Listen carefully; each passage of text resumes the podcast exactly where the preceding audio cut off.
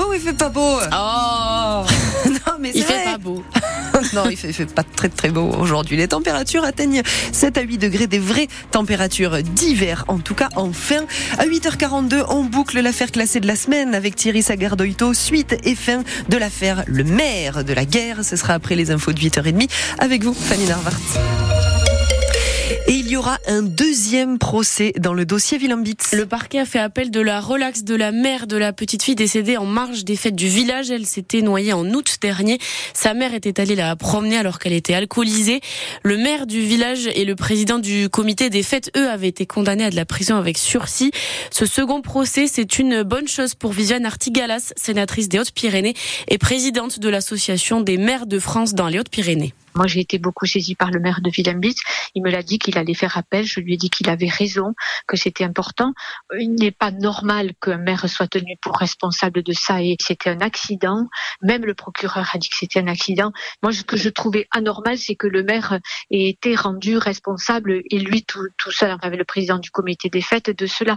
Je, je comprends pas qu'il faille, je redis encore même pour la maman, c'était un accident. Qu'on veuille absolument trouver des coupables au fait qu'il y ait des accidents et là que ce soit le maire qui prenne presque le plus. Voilà, donc moi j'attends euh, aussi le, procès je lui ai dit euh, au maire de Villembis qu'on était à sa disposition et qu'on le soutenait, qu'on l'était euh, dans cette démarche. L'AMF 65 qui ne veut pas se prononcer sur l'appel du parquet concernant la relaxe de la mère de la fillette.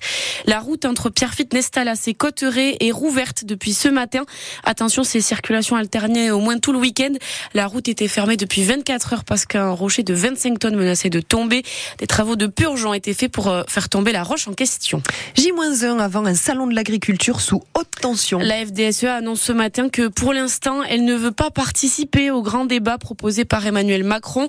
Le président de la République proposait une rencontre entre agriculteurs, grande distribution, industriels et associations écologiques, écologistes. Au départ, euh, le collectif Les Soulèvements de la Terre était invité.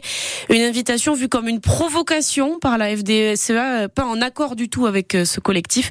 Pourtant, l'Élysée a très vite fait marche arrière et a retiré les soulèvements de la Terre. Mais en attendant, les agriculteurs maintiennent la pression sur le terrain. Et cette nuit, la FDSEA E du 64 a mené des actions. Plusieurs radars en Béarn et au Pays Basque ont été entourés de pneus, à Mazerolles notamment.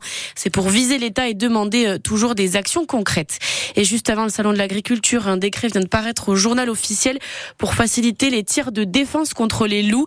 Maintenant, il pourra y avoir deux ou trois tireurs au lieu de un autorisé actuellement. C'est une demande des éleveurs, mais c'est très critiqué par les associations écologistes. 8h33, vous écoutez France Bleu Béarn. Bigorre, une affaire de harcèlement jugée au tribunal de Pau. Un Toulousain de 55 ans, condamné pour euh, avoir harcelé pendant 4 mois une jeune femme de 28 ans. Elle, il venait euh, la suivre ici en Béarn, à Pau et à Borde, mais aussi dans les Hautes-Pyrénées, à Bagnères de Bigorre et à Loudanvielle. Au tribunal, il a reconnu les faits, mais il n'a pas vraiment donné d'explication, Marion Aquilina. J'étais dans un certain désarroi. Je ne travaillais plus.